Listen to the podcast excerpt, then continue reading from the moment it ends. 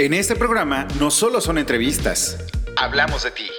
Tus miedos, tus dudas, tus experiencias, básicamente buscamos visibilizar nuestras vidas. La sexualidad es solo una pequeña parte de toda nuestra esencia. Escucha lo que tenemos para ti. Este es el podcast No Soy Moda.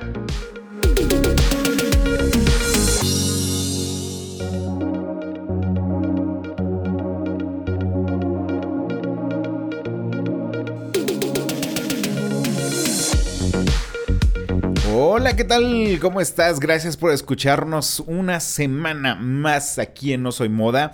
Mi nombre es Israel González y de verdad muchísimas gracias por permitirme llegar a tus oídos.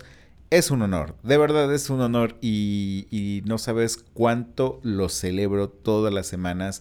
El ver el número de descargas que tengo a la semana es, wow, fabuloso, fantástico.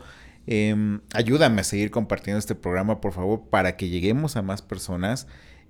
Digo, si cientos de personas las escuchan cada semana es porque hay algo que les gusta, hay algo que funciona, hay algo que, lo, que, les, que les llega.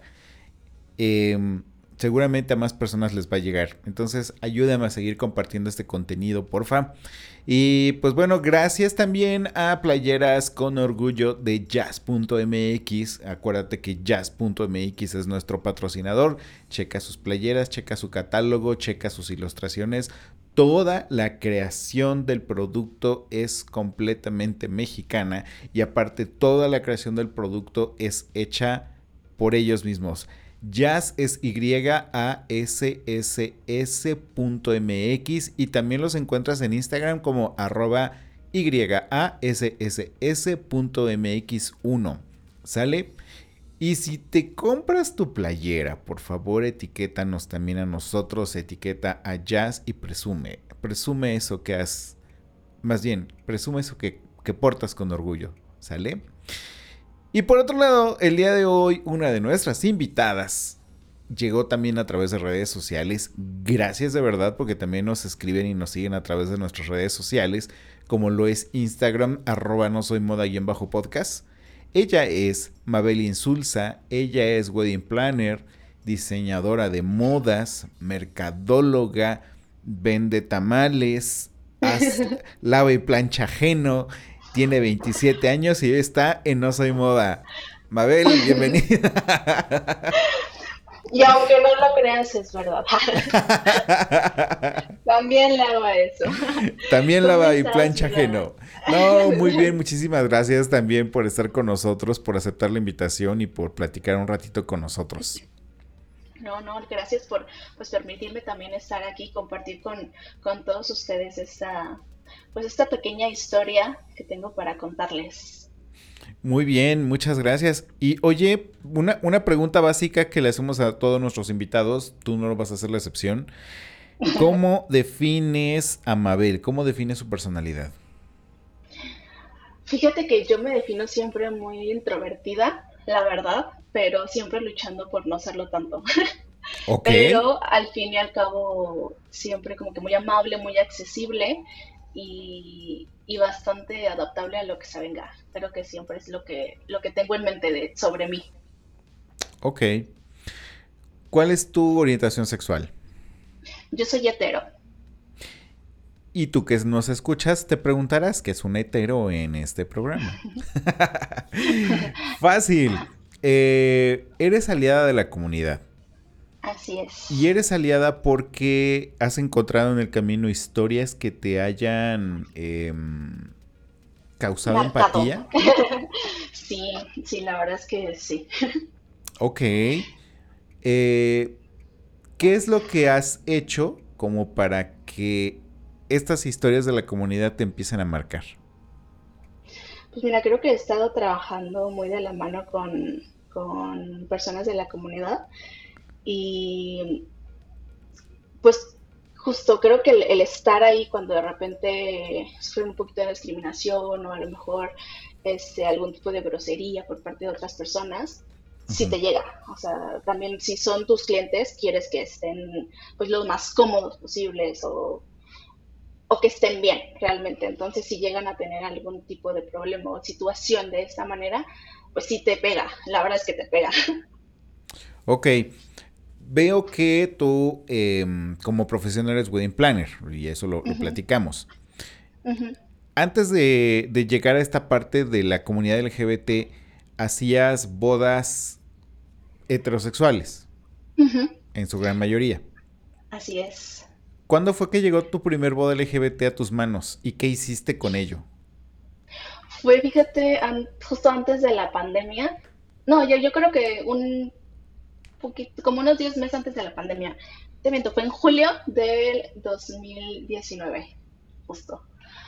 Eh, estuvimos ahí porque decidimos, este, como sociedad, antes yo estaba en, una, sociedad donde organizaba todo tipo de eventos, entonces ahí decidimos que queríamos llegar a, a todas las personas posibles, ¿no? Nos inscribimos en la expo Bodas LGBT entonces ahí conocimos precisamente a nuestra primera pareja. Eh, fíjate que eran dos, dos chavos, muy, muy buena onda. Tuvimos una gran conexión con ellos y creo que ellos con, nosotros porque nos, nos eligieron al instante. Entonces fue muy padre como que el, el poder trabajar con ellos. Y esa fue la primera boda que terminó celebrándose justo tres años después por pandemia. La fueron retrasando y retrasando y retrasando.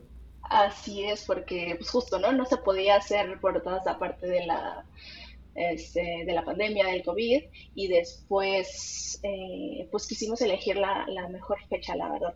Creo que fue una, decisión en conjunto, porque ellos se apoyaban bastante en nosotras.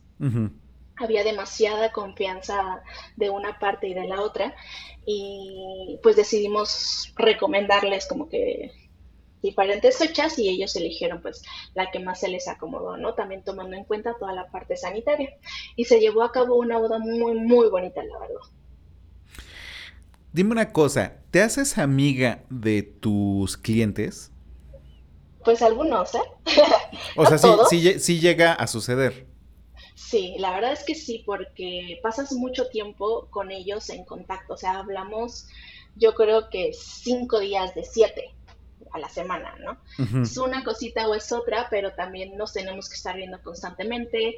Realmente también tienes que conocer a las personas con las que estás trabajando. Entonces, yo me tengo que abrir con, con ellos y, y les pido también que se abran conmigo justo porque yo tengo que conocer su personalidad, sus gustos, este, si algo no, no, no les cae, si algo lo super aman, este, pues yo lo tengo que conocer, ¿no? Entonces de repente van saliendo cosas ya en mi día a día y cada ratito estoy pensando de que, ay, mira, es que me recuerda a tal persona, ay, mira, es que esto me dijo una vez un, un novio, o ay, fíjate que con una novia una vez me pasó esto, ¿no? Entonces siempre estoy hablando también de mis, de mis clientes. Ok. Eh, ¿Cuál ha sido la parte más interesante para involucrarte en la comunidad LGBT. Eh, digo, evidentemente cuando eres wedding planner, eh, lo que haces es, un trabajo, ¿no? Y pues hay que chambearle porque eh, es lo que nos salió de proyecto. Pero ya con la comunidad LGBT, ¿has tenido alguna sensación especial respecto al resto de bodas, llamémosle bodas heterosexuales y bodas LGBT? A las bodas heterosexuales o em, cada, cada una tiene su, su, su chispa y su, su cosa especial? Sí, definitivamente cada una es completamente diferente. Este, por ejemplo, las bodas hetero tienen este, su protocolo, ¿no? O sea, es, es, como más marcado el tipo de cosas que vas haciendo durante la boda. Ajá. Pero eh, una, una, boda LGBT, la verdad es que sí es bastante diferente porque se busca hacer una boda disruptiva. Se busca romper con los, con los patrones, con el estereotipo. Se busca realmente que la pareja sea este, quien más disfrute del evento. Entonces, la verdad es que por la parte emotiva, creo que eso es como que lo más interesante, porque llegan a pasar situaciones que la verdad no te lo esperas con la familia, con los amigos, es, eh, entre la misma pareja, como que el sentimiento de querer casarse le toma mucho más valor porque a lo mejor es algo por lo que lucharon más, ¿sabes? Y creo que eso es lo que a mí más me interesa. Sí, eso, esta parte creo es bastante importante e interesante porque la verdad es que sí luchan más por ser aceptados, por de repente la sociedad nos, nos va poniendo ahí ciertas cosillas que pues, obviamente no a todos nos gusta y no todos estamos de acuerdo, pero sí nos va poniendo eh, ya trabas a lo largo de, de, la vida, ¿no? Y esto lo sé porque justo he platicado con, con, con mis clientes, con, con mis parejas, entonces, sí me han comentado que todo este proceso donde salen del closet, donde de repente le dicen a sus papás, que creo que es como que lo más, este, que les impacta más, eh, el, que, el que te vayan comentando esto y que al final del día veas cómo realmente están celebrando el que sí se pueden amar, el que sí pueden estar juntos, el que ya se pueden casar legalmente eh, y pues el que pueden compartirlo con, todas sus con toda su familia y con todos sus amigos, creo que, que sí es lo que más marca, ¿sabes? esa sensación de que sí se pudo, sí está muy padre. Ok, o sea, no solamente estás celebrando una boda, estás celebrando todo un logro. Exacto, exacto. Sí, y es un logro a su manera. Sí, por supuesto. Oye, esto, me lleva a, una siguiente pregunta. Eh, cuando mi esposo y yo nos casamos, eh, nosotros no tuvimos wedding planner. En algún momento un amigo nos dijo que nos iba a ayudar y lo que quieras, pero este no, no lo logramos concretar. No pasó. No pasó. Este, sin embargo, el salón nos puso un coordinador y ese coordinador de verdad mis respetos, o sea, nos, nos súper ayudó. Con todo y que salieron como tres mil cosas mal, pero este, pero nos ayudó bastante, ¿no? Eh, de hecho, el salón se llama Prestige. Está ubicado eh, cerca de la central de autobuses Capu en Puebla. Y eso se los digo no por gol, sino porque, este, la verdad, mis respetos para los dueños. y muy buena experiencia. Muy, muy, muy buena. Em, ellos nunca habían celebrado una boda gay en su salón. Y al final del, de la fiesta, este, los mismos dueños del salón me dijeron que se repita, que se repita. Porque me, hasta ellos me dijeron, es que nunca habíamos tenido una fiesta así, la verdad es que fue muy divertida. Eh, nos hiciste estresarnos porque para esto el, el code dress de, nuestra boda fue formal. Etiqueta, sí. Pero con tenis. Ok. Entonces fue algo muy cómodo. Generalmente en una boda las mujeres por el taconazo y eso, a las 12, una de la mañana pues ya se fueron porque pues, entendemos que es pesado andar con tacones este toda la noche, ¿no?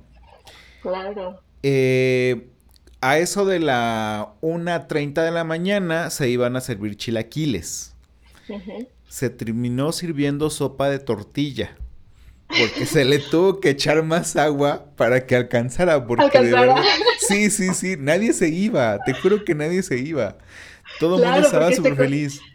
Sí, se contempla solamente una parte de los invitados porque normalmente se van. Ajá, exacto. y en nuestro caso, pues hasta esa parte nos, celebraron los, dueños del, salón. Eh, la verdad es que tuvimos una muy buena experiencia. Nunca nos topamos con algún proveedor, que digo, tampoco tuvimos muchos porque el salón prácticamente nos proveía de todo. Nunca tuvimos una situación de discriminación, por lo menos en nuestra boda. Pero no creo que todas esas historias sean igual de fáciles. Tú, con toda la experiencia del mundo y con todos los proveedores habidos y por haber. ¿Te has topado con proveedores que de pronto digan yo no le entro? Sí, sí, la verdad es que sí. Y tanto proveedores como que dicen no, no hay manera de que se celebre. Fíjate que me ha pasado en lugares, en, en, venues, o sea, donde se va a celebrar la, la boda, salón, jardín, hacienda. Ajá. Ahí, ahí, es donde más lo he notado. Una vez este, tuve una pareja, eran, eran igual dos chavos, donde íbamos comenzando la planación, lo primero justo que se busca es el lugar, y ahí encontramos una hacienda que se adecuaba perfecto a lo que ellos querían, les encantaba. Entonces yo me puse en contacto con la, eh, con la coordinadora de ahí de la hacienda, exacto. Ahí, eh, pues hicimos una, una cita, la verdad es que ella me trató a mí súper bien, siempre fue muy amable, muy servicial, incluso me caía súper bien. Y hicimos la reservación para justo ir a conocer la hacienda, ¿no? Ya, esta hacienda está en, Cuernavaca. Entonces nos fuimos nosotros de aquí de Ciudad de México, llegamos allá a la hacienda.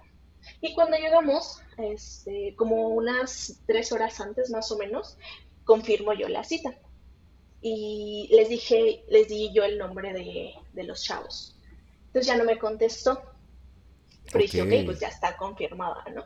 Ya había estado en contacto con ella, ya me dijo que sí, que sí nos íbamos a ver. Entonces, llegando al lugar, nos atiende como que el portero y nos dice, no, es que no está, no está la señorita. Y yo, ay, qué raro, pues a lo mejor ahorita viene, ¿no? Entonces le digo a los novios, no, aquí sí, espérense, hay que, hay que estar platicando y que no sé qué, ¿no? Entonces pasó media hora y no llegaba y no me contestaba, mensajes, llamadas, nada. Entonces le digo, oye, pues déjanos pasar, venimos a ver la hacienda, este, pues, los novios quieren conocerla porque si quieren casar aquí. Y me dijo, si no tienen cita, no pueden pasar, porque es, pues, realmente es privada, ¿no? Es una hacienda realmente pequeña, pero muy bonita. Y pues yo le dije, sí tenemos cita, sí tenemos reservación, solo que la que nos, nos íbamos al lugar, pues no está. Y pues no, no los puedo dejar pasar así, tienen que, o sea, tiene que venir ella. Nosotros, pero qué raro, ¿no? ¿Por qué? Entonces decidimos irnos porque nos cansamos de esperar ahí y, de que nadie nos contestaba y nadie nos decía nada. Y yo, bueno, pues, ¿qué está pasando, no? Entonces, eh, días posteriores, yo sigo contactando a, esta señora, señorita, y me contesta, o sea, llegó al punto donde me contestó y le digo, oye, pues, ¿qué pasó? O sea, estábamos esperándote ya en la puerta y no llegaste. Me dice, no, es que no tiene caso que, no tenía caso que conocieran el lugar porque no iban a poder usar la capilla. Y yo, ¿cómo?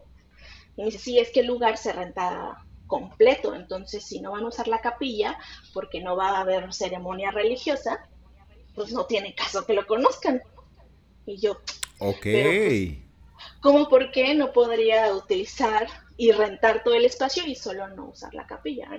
Entonces, este, no, me dijo, es que solo la rentamos así. Le dije, a ver, ¿qué está pasando? O sea, dime por qué. ¿Por qué no puedo? Y me dice, es que el dueño de, la hacienda no quiere celebrar una boda de dos personas del mismo sexo.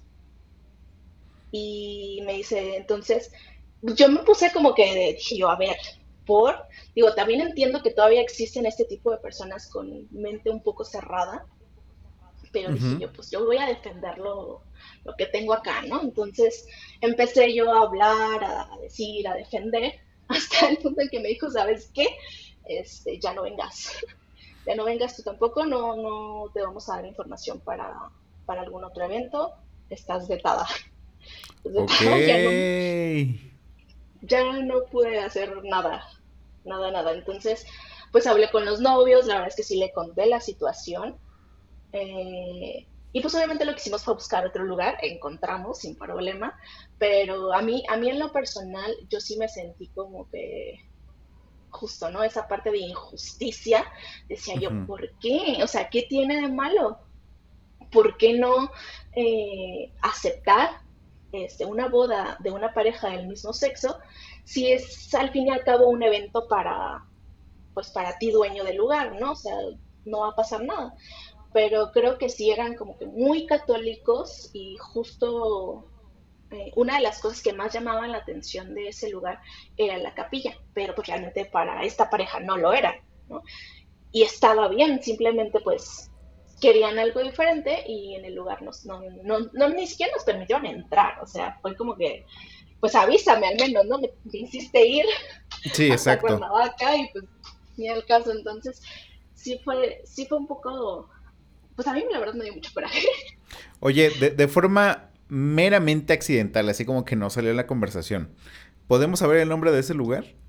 No, la verdad es que no me gusta decirlo porque ni siquiera siento que vale la pena, ¿sabes? O sea, yo creo que ni siquiera están haciendo ya eventos por la pandemia, creo que dejaron de, porque te digo que es una casa, o sea, es, es una que es privada, es familiar, Ajá. pero este creo que ya no hacen eventos. Y ojalá, la verdad es que ojalá no estén haciendo eventos. Precisamente para no tener este, este tipo de malas experiencias. Si Ah, o tú a lo que... mejor, Ajá. o a lo mejor hubo más parejas que tuvieron también una mala experiencia y, también el boca a boca va, eh, se va expandiendo, entonces tampoco pudo ser que a lo mejor no les fue bien también por eso. ¿Quién sabe? Sí, exactamente. Tú, ciudadano mexicano que nos escuchas y que vayas a celebrar alguna boda o que ya la hayas celebrado y de pronto tuviste una mala experiencia con algunos salones eh, o algunos lugares de recepción, eh, coméntanos quiénes son, sobre todo para... em, no estoy diciendo hacer mala publicidad, pero tampoco estoy diciendo que se usen.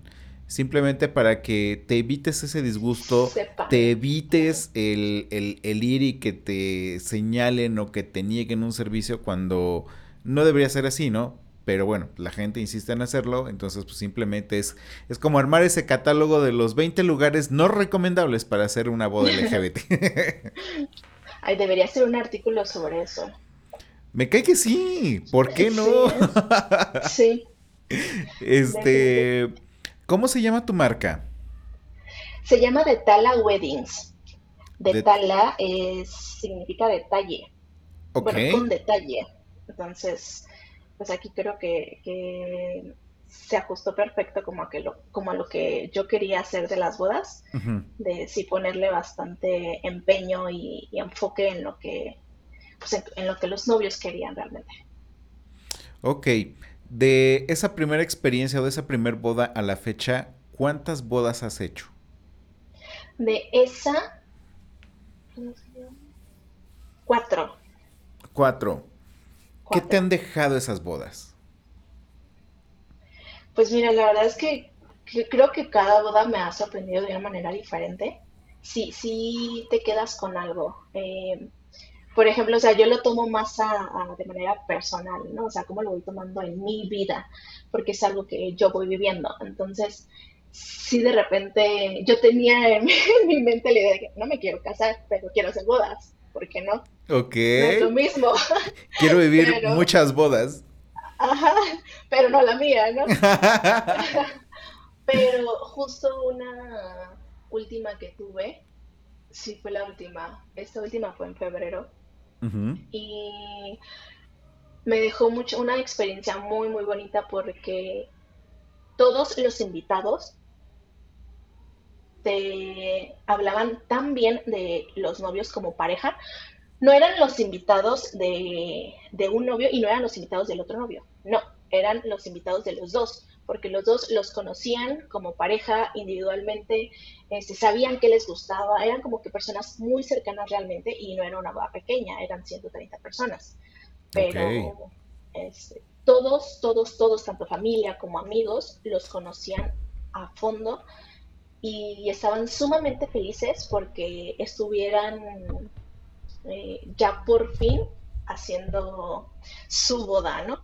Entonces creo que eso, eso fue algo que yo dije personalmente, wow, si algún día llega a pasar, porque así como a ti te pasó con, con tu esposo, de que no, que, de que no se imaginaba casarse, este, pues yo así estoy, ¿no? De, yo no me imagino, pero si algún día llega a pasar, yo quiero que, o sea, sentir eso, que todo el mundo me conoce a mí y a mi pareja y que realmente están como que también como que muy de acuerdo o, o que se sienten felices de que yo esté viviendo ese proceso.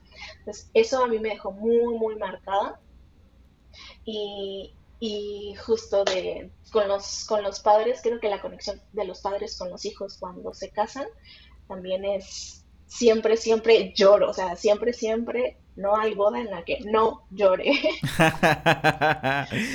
Oye, vamos a un corte y ahorita que regresemos, por favor, compártenos esa parte emotiva. Y ahorita, y ahorita le, le abrimos preámbulo a, a la participación de los padres en la boda de los personajes LGBT, ¿sale? Sale. Recuerda que estás en No Soy Moda. En un momentito regresamos. ¿Y tienes algún comentario? Eh, no, vamos, vamos, bien. Va, entonces regresamos. 3, 2, 1. Y ya estamos de regreso aquí en No Soy Moda. Te recuerdo que estamos platicando con Mabel de bodas. Como chihuahuas, no. Si tienes la intención de casarte, digo, primero que nada, escuche, termina de escuchar esta historia, termina de escuchar a Mabel, termina de escuchar esto que tiene que, que contarnos. Eh, creo que, creo que ante todo vale mucho la empatía que esta persona que te va a apoyar con ese evento especial para ti eh, sea, sea lo que necesitas para realmente tomar esa decisión de involucrar a alguien que pueda apoyarte.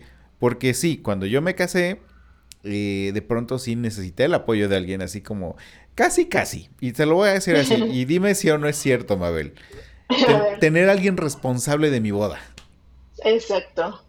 Alguien a quien echarle la bronca de todo. Exactamente, eso es lo que se busca siempre. Es como que tú me dijiste que eso iba a pasar. Perdón. Pero está padre, está padre, porque realmente, pues uno se casa, si bien le va una vez.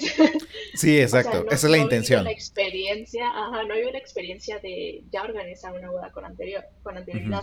Entonces, creo que el tener a tu lado a un experto que justo ya sabe cómo funcionan este tipo de cosas, que te va a ayudar, te va a asesorar para que no tomes decisiones que pudieran este, hacer que algo salga mal. Creo que es lo más importante de tener un wedding planner. Sí, por supuesto. Parte de mis anécdotas malas en mi boda, que creo que nadie se dio cuenta, pero sucedió. Resulta que este mi videógrafo hizo un video en una, este, eh, en resolución 4K, pero creo que el cañón no aguantó o la computadora no aguantó el chiste, que creo que se descompuso por eso, la verdad es que no estoy seguro. Y se descompuso la computadora del DJ en donde estaba toda la música que le habíamos pedido. Y fue así de chin. Y no hay copia de seguridad de esa música. ¿Y ahora qué hacemos? Que no sé qué. Pero aparte se queda sin la música en ese momento. Ajá. Eh, cosa que le tenemos que agradecer al DJ es que improvisó música de su celular. Entonces con eso ya fue sacando el, evento con música de su celular. ¿Cómo le hizo para mezclar y todo eso? ¿Quién sabe? pero, pero la sacó, la sacó, se la, se la libró. Eh, y aparte, en lo que hacía la transición entre una computadora y otra, este, se nos ocurrió hacer algunos juegos que de por sí teníamos planeado hacer, unas dinámicas para romper el hielo. Pues nos quedaron perfectas esas dinámicas porque después de cenar tuvimos que aplicarlas sí o sí para que ganáramos tiempo. Y este, y pues bueno, al final del día fue divertido. Eh, hubo música desde un celular, nadie se dio cuenta de eso. Y este, pero sí fue un momento muy, muy estresante, ¿no? Tanto para el salón, porque dijo el salón, chin, no tengo computadora, tardan una hora más o menos en traer otra computadora de otro sitio. Este, pero aparte se perdió tu música, entonces no podemos sacar tu música. ¿Y ahora qué hacemos? Ah, todo el mundo corriendo por todos lados. Y este, y sí, a mí me hubiera encantado que el wedding planner fuera la persona que se estresara, no yo, pero bueno, me tocó estresarme a mí. Sí pasa, ¿eh? Sí pasa, pero qué bueno que, justo lo, lo sacan. en una boda siempre pasa algo, ¿sabes? Siempre. Entonces, hay, hay que tener como que siempre un plan B.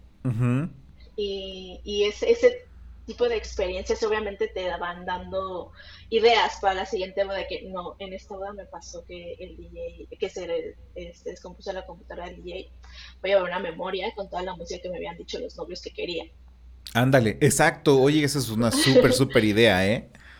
Sí, así nos va pasando, creo. Siempre vamos aprendiendo. Justo nunca, nunca es la misma boda, nunca sale algo perfecto para nosotros, pero justo los invitados no se dan cuenta, los novios no se dan cuenta, quienes nos estresamos, porque créeme que la organización de la boda, o sea, es larga, ¿no? En promedio dura un año, pero el momento donde más vale como que todo tu trabajo es el día de la boda. obviamente. Claro, es donde se ve reflejado. Exactamente, entonces el estar ahí es como que algo va a pasar. ¿Qué va a pasar? ¿No pasó nada? ¿No? Ahorita va a pasar algo. Ya pasó. ya pasó. ya pasó. Ah, esto era.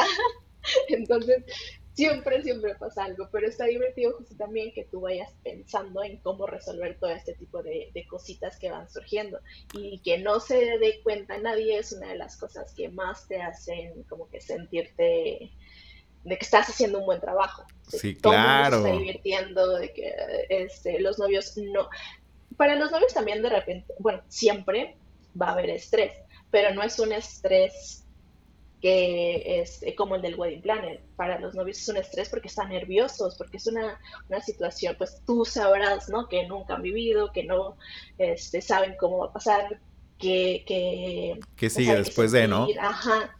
Entonces es diferente, pero siempre hay estrés también y eso es algo que obviamente pues nadie puede, controlar. Pero, pero sí hay, hay toda una... Em, bandeja de emociones detrás, o sea, en backstage, no tienes ni idea de lo que está pasando cuando todo el mundo está en la fiesta, este, o en el banquete, creo que creo que es como que lo más, es, donde nosotros tenemos que estar con el pendiente, en backstage, en cocina, este, todo, con todos los proveedores detrás, es, es una locura.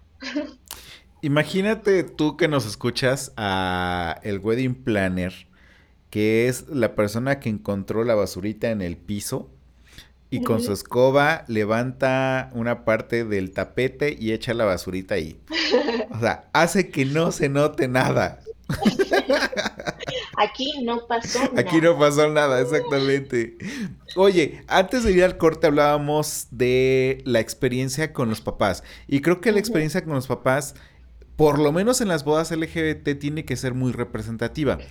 ¿Por qué? Porque muchas veces, eh, pues nosotros como personas este, que formamos parte de la diversidad sexual, tuvimos un proceso llamado salir del closet y en ese proceso llamado salir del closet pudimos sí o no ser aceptados por nuestros padres, que son las personas más importantes de nuestra vida. Exacto. En el caso de las experiencias que has tenido, ¿tienes alguna anécdota respecto a esa preocupación y o reacción de los papás el día de la boda? Sí, la verdad es que siempre es, un momento muy emotivo, normalmente pasa en la ceremonia, cuando pues realmente está pasando la acción, ¿no? Lo importante, sí. el, el, casamiento. Este, es, muy padre el, de repente las vibras que todos van sacando donde este, todos están tranquilos, todos están felices por ti, se siente muy bonito, pero ha pasado también obviamente parejas donde sus padres justo no los aceptan tal cual son. Ok. Entonces me pasó una vez que pues yo acababa de, contratar, bueno, eh, de conectar con una pareja, habíamos estado en comunicación con, por Instagram, por WhatsApp, y llegó el momento donde nos vimos para la firma del contrato. Aquí estuvimos haciendo una, pues conociéndonos, platicando sobre la boda y demás, ¿no?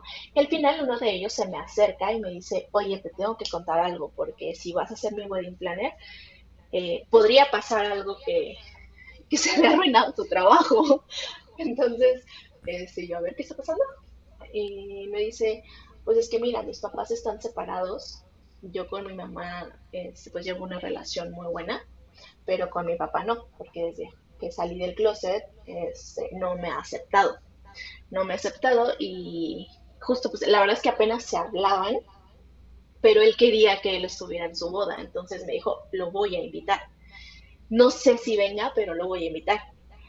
Entonces el día de la boda eh, pasó que llegó, llegó el, el papá, y unos minutos antes de la boda se me acerca y me dice, oye, quiero hablar con mi hijo. Y yo, como wedding planner, claro, es como que no es el momento, señor, por favor, siéntese, ahorita ya va a empezar la ceremonia. Pero pues Faltan cinco minutos, señor. ya, es tiempo de que esté sentado. Pero no, o sea, para mí se me hizo como que muy mal de mi parte negarle la oportunidad tanto al papá como al hijo de tener ese momento donde pudieran hablar, ¿no? La verdad es que también una boda es, es, un momento donde todas las emociones están a flor de piel, no importa también este, el tipo de boda que sea, son emociones en general buenas, pero llega a pasar que de repente hay como que ciertos hay cositas que no van gustando entre familias. Pero, este, entonces yo dije, pues algo va a pasar, ¿no?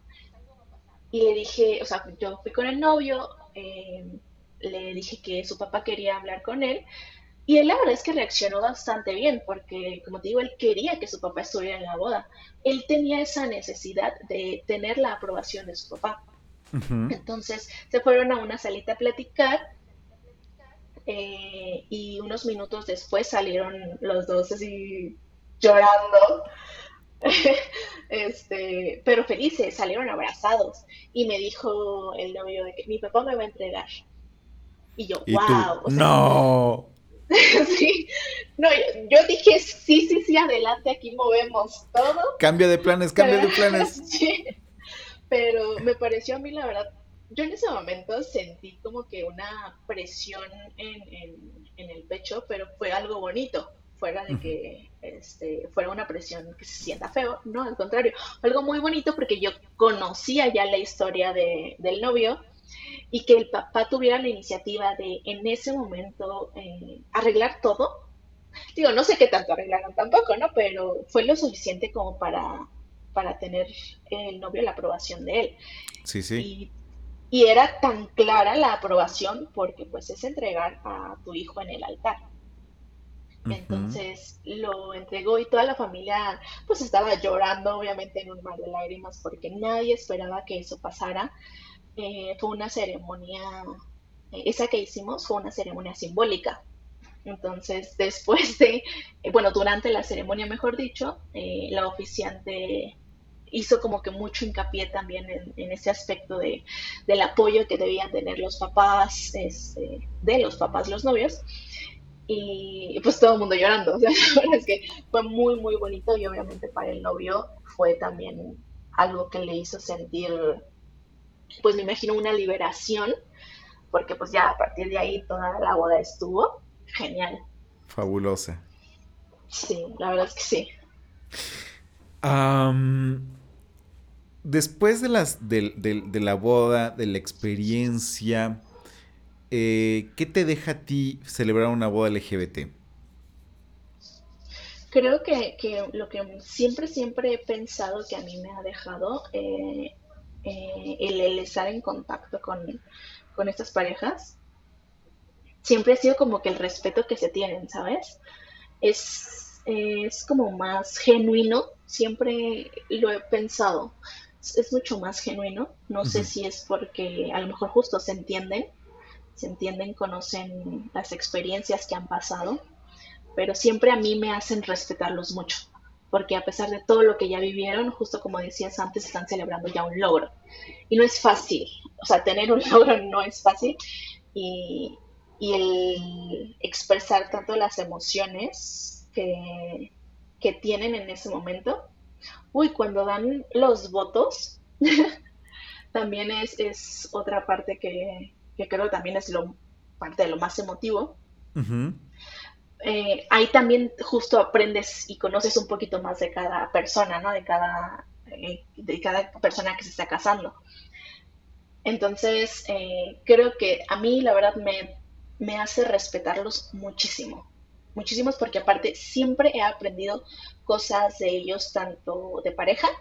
Y fíjate que siempre les pregunto, este, ¿cuál es ¿qué, esperas, no? A partir de aquí, ya te casaste, ¿qué esperas en tu vida ya de... De, casado. Este, de casados. Entonces, pues de repente me van diciendo como que cosas diferentes, pero una, uno de los novios me dijo, porque yo obviamente sabía que yo tenía este pareja, pero sí conocía como mi historia, ¿no? De no me quiero casar. pero vivo con mi pareja, entonces ya es muy igual. El punto es que me dijo, yo te voy a dar un consejo a ti. Ok. y ahora ya me toca este, darte un consejo a ti, después de todos los consejos que tú nos diste a nosotros, este, ahora pues yo, yo te quiero dar lo mismo, me dice. Y me dio un consejo de pareja, que creo que lo que me dijo fue, es, una persona nunca está en, en partes iguales, una pareja, perdón, nunca está en partes iguales, siempre da uno más que el otro porque yo le, empezaba a contar que en ese momento me acababa de, de, ir a vivir con mi pareja, fue lo que me dijo, este, tienes que aguantar, o sea, la verdad es que tienes que aguantar, tienes que dar, pero todo eso se va a ver recompensado pues por parte de tu pareja. Entonces, a mí me, me, sirvió mucho o me gustó mucho que me lo dijera por la manera en que lo hizo, de que, ok, tú ya hiciste mucho por nosotros, ahora yo te quiero dar un poquito de lo que yo podría darte a ti. Ok. Me gustó bastante. Entonces, la verdad es que me dejan, me dejan muchas, muchas emociones a mí también revueltas, me dejan este, el, quererlos, el, respetarlos, el, valorarlos y, todas experiencias, esas experiencias que me hacen vivir, la verdad es que se los agradezco bastante. Una última cosa. Em, cuando vuelva, vuelva a lo mismo, porque es el ejemplo más claro que yo tengo. Cuando yo me casé, este, algo que fue un poco complicado para nosotros fue el, de pronto, elegir una ceremonia apropiada para nuestra boda. Si tú tuvieras un, un top 5, o a lo mejor lo dejamos en un top 3, ¿de qué ceremonias recomendarías al momento de casarse? Evidentemente, pues la ceremonia religiosa no va a ser Ajá. Pero, ¿qué es? Ajá, pero ¿qué es lo más cercano que podemos tener a una boda significativa o, una, o un momento significativo? Creo que 100% una boda simbólica. en las bodas, en las ceremonias simbólicas, lo que se hacen son rituales, eh, donde van seleccionando algunos objetos y los van llevando como que a la vida de esa pareja. Entonces son bastante personalizadas, son muy, muy bonitas. Obviamente también depende mucho del oficiante, de cómo la vaya llevando, pero me han tocado siempre ceremonias muy bonitas este, que son simbólicas. En mi top 2 me pasó que hicimos una ceremonia, un ritual zapoteca de la unión. Este ritual lo, lo acabó una mushe y creo que fue una de las ceremonias más largas que hemos tenido, pero al mismo tiempo fue la más hermosa. Em, toda la parte de la, de la ceremonia zapoteca, de este ritual, empieza con una limpia. Entonces, todos los invitados tuvieron que haberse hecho una limpia de, de, como de energías antes de entrar al lugar donde iba a ser la ceremonia. Todos venían de blanco, este, con un, con un estilo muy oaxaqueño y, la verdad es que se veía muy padre y la Mushe pues venía con su vestido de gala, eh, con su vestido de gala y, la verdad es que se veía preciosa. Entonces eh, fue una ceremonia también donde habló en zapoteco eh, y nos enseñó pues todos los rituales también que hubo, ¿no? O sea, también de repente tienen ciertas como protocolos donde van tomando objetos, donde este, los van ahumando. Eh, también a ellos obviamente les hacen la limpia. Y son ciertas cositas que, que tú dices, wow, están padres. Y al final, eh, ellos lo que hacen es tomar una canastita donde los invitados deciden si ponerles alguna propina, así se les llama, una propina. Este, esta propina es para los novios, es como para eh, su, valor significativo es como para, depende de qué tanto le das, es como real cuánto deseas que, sea su felicidad. Ok. al final de, este, de que pasan y les dan el dinero, los invitados reciben una cantarita de, barro y al final la van a romper ahí mismo, en, la ceremonia, la tiran al piso y eso significa todos los, malos sentimientos o, los malos augurios o cosas así. O sea, todo como que lo malo, lo negativo, eh, se va rompiendo. Entonces, a partir de ahí, ya sigue una vida como de prosperidad y de unión, de este, que los novios van a vivir juntos, ¿no? la verdad está muy wow. Y está larguísima, te digo, pero es hermosa, o sea, no, lo, no sientes esa hora y media que dura, pero está hermosa. Entonces, creo que solamente la he celebrado una vez y para mí fue una experiencia bastante grata. Por eso la pongo en, mis, en mi top 2. Ok. en el lugar 2, porque solamente la, la viví una vez y solamente tengo esa referencia, ¿no? Y es mucho más difícil también que una, este, o sea, que puedas tener una ceremonia, un, ritual zapoteca, porque solamente pasan en Oaxaca. Sí, por supuesto. Es poco probable que lo vuelvas a repetir. Exactamente, pues a menos que alguien se quiera casar en Oaxaca y quiera tener esta celebración con, la Mushe, que la verdad este, lo recomiendo bastante, es hermoso. Este, fuera de ahí, una, este, pues a mí fíjate que me han tocado únicamente estas dos ceremonias y la civil.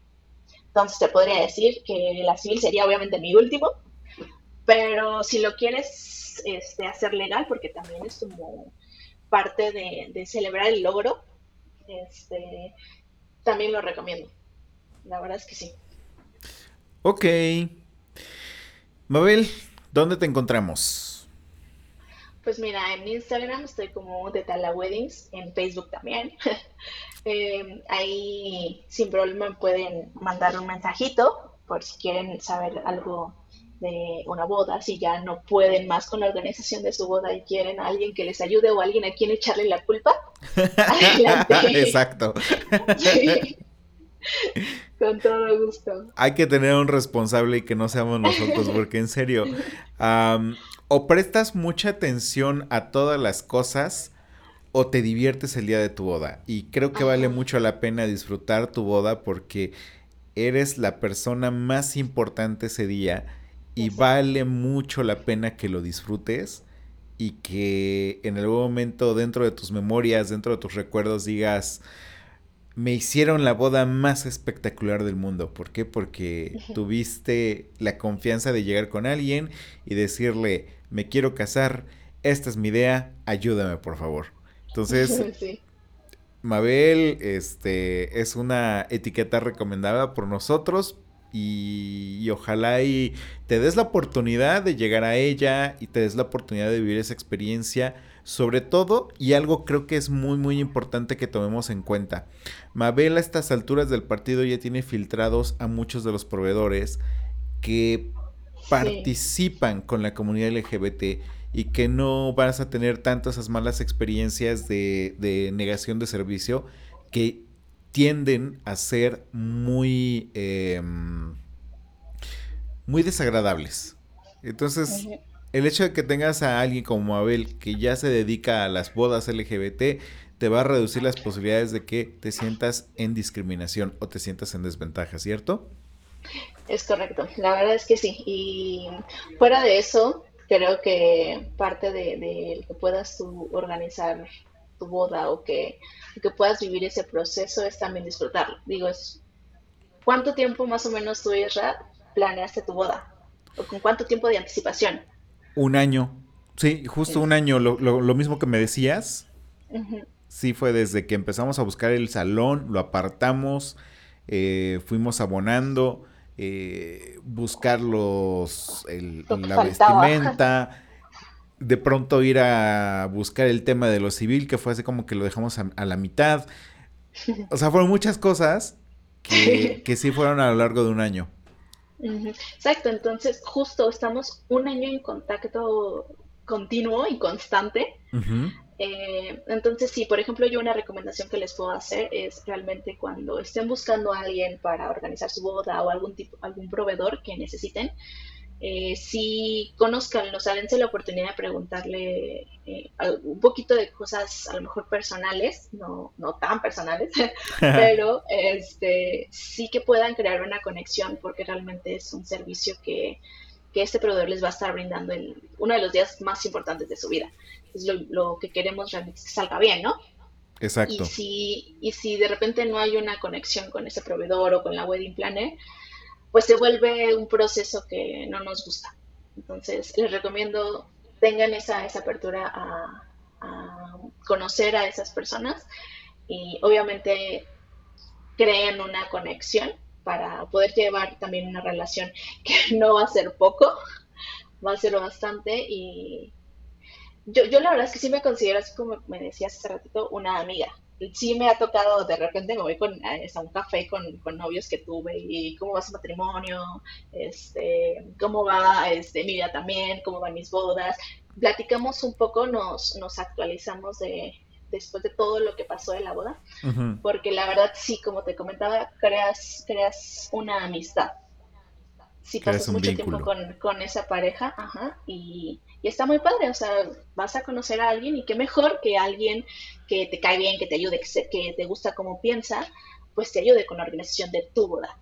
Sí, exacto, exacto. Y es algo que en el futuro valoras demasiado porque pues es es como tú fuiste cómplice de todo esto que estamos viviendo, ¿no? Entonces terminas hasta agradecido o agradecida de, de, esa persona o esas personas que te apoyaron con ello. Sí, la verdad es que sí. Ah, muchísimas gracias, Mabel, por compartirnos todo esto. La verdad es que em, nos has traído ese sabor delicioso en, en un momento especial en las personas que es su boda eh, un poquito saber por dónde nos vamos a ir. Estas anécdotas muy, muy personales eh, siguen enriqueciendo este programa y seguimos creciendo con ese tipo de historias y obviamente seguimos inspirando con lo que otros u otras personas han podido vivir. Eh, y pues esperemos que siga siendo testiga de este tipo de uniones, este tipo de eventos y este tipo de familias que se siguen conformando en México. De verdad, Mabel, gracias por tu esfuerzo, por tu trabajo y por compartirlo con nosotros. No, gracias a ustedes por, por escucharme, por escuchar todas esas historias. Seguro igual y le salió una lagrimita por ahí en cada historia, como a mí me salió en su momento. Pero Muchas gracias por estar por acá, por escucharnos y muchas gracias, Irra, por, por la invitación, por el permitirme eh, estar aquí y, hablar un poquito de lo, que, de lo que hacemos. Es todo un honor. Y gracias a ti por escucharnos. Recuerda que si estás en iTunes Podcast, en este, en iTunes Podcast, regálanos un comentario, cinco estrellitas. Eh, de verdad, créeme, esto nos ayuda a llegar a más personas. Por favor, apóyanos con ello. Este, nos hace seguir creciendo. Gracias también a jazz.mx por patrocinarnos y pues por, hacer playeras con orgullo. Eh, vale la pena que te des una vuelta por su catálogo chécalo y esperemos que disfrutes de su, de su proyecto y sobre todo de sus productos 100% mexicanos. Síguenos también en nuestras redes sociales, en Instagram como no soy moda-podcast, en Twitter como no soy moda-p y en Facebook como no soy moda el podcast. Gracias por escucharnos esta semana. Adiós.